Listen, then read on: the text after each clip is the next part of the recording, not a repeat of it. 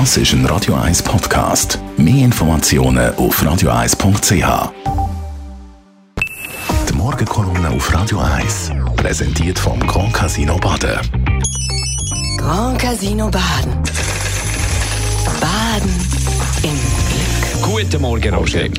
Guten Morgen, die beiden. Am 18. Juni stimmen wir unter anderem über das Klimagesetz ab und da verschärft sich jetzt doch der Ton in der Diskussion.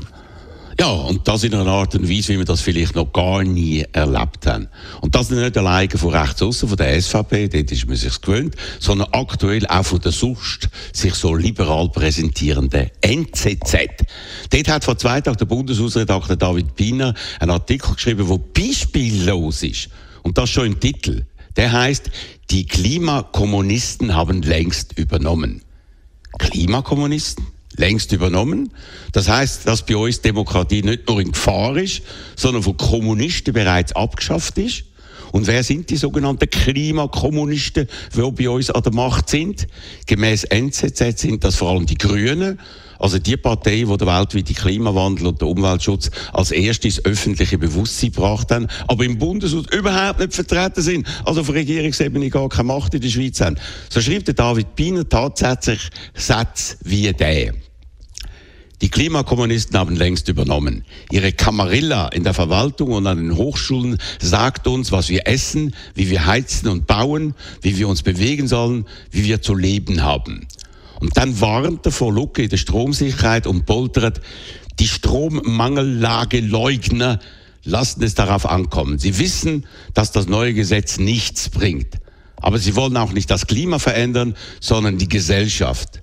Wenn die Schweiz am 18. Juni beschließt, ohne ausgereiften Plan nach der Kernkraft auch noch aus der fossilen Energie auszusteigen, ist sie auf bestem Weg zurück zu Gotthelfs Zeiten, dem eigentlichen Fluchtpunkt des linksgrünen Wohlstandstrübsinns und so weiter und so fort. Immer im gleichen alarmistischen, verunglimpfenden Ton, wo äh, uns in ein Leben ohne Strom soll führen, nur mit Stalllampen und Kerzen. Denn so ist es zu Zeiten von Gotthelf gewesen. Es sind Kommunisten, die beschrieben werden als Strommangellagenleugner, die das ganze Leben bis ins Detail vorschreiben. Das ist das Ziel vom Zitat linksgrüner Wohlstandstrübsinn. Man reibt sich die Augen und fragt sich, was geht denn bei der NZZ ab? Ist das erst der Auftakt von einer Schlacht und das in einer Tonalität, wie man sie bei uns vor Abstimmungen sonst nur in Ausnahmefällen von der SVP kennt? Wie waren die Reaktionen? Gewesen? Du, bis gestern Abend nicht weniger als rekordverdächtige 746 Kommentare auf der Online-Seite der NZZ.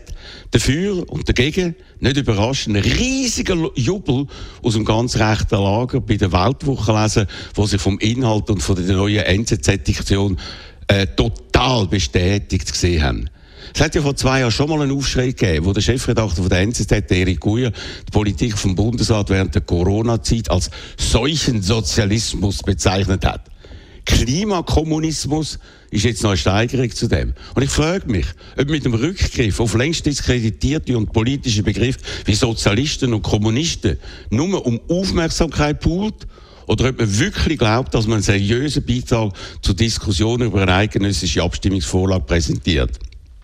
Und das, indem er wild und unkontrolliert um sich schlägt, ganz im Stil von einem Donald Trump oder Viktor Orban, wo ihre Gegner auch mit übelsten Schimpfwörtern belegen. Aber verschrocken bin ich schon über den Ton in der sonst doch so abgewogenen und staatstragenden NZZ. Offenbar gibt es in diesen Kreisen jetzt Panik wegen der grossen Zustimmung für eine eher milde und sogar abgespeckte Energievorlage und darum reagiert man auf eine Art, wo alles bisherige in den Schatten stellt. Und ich frage mich, was ist da wirklich passiert und was kommt da in den nächsten Wochen auf uns zu? Die Morgenkolumne von Roger Schawinski, die gibt es zum Nachlesen bei uns auf radio1.ch.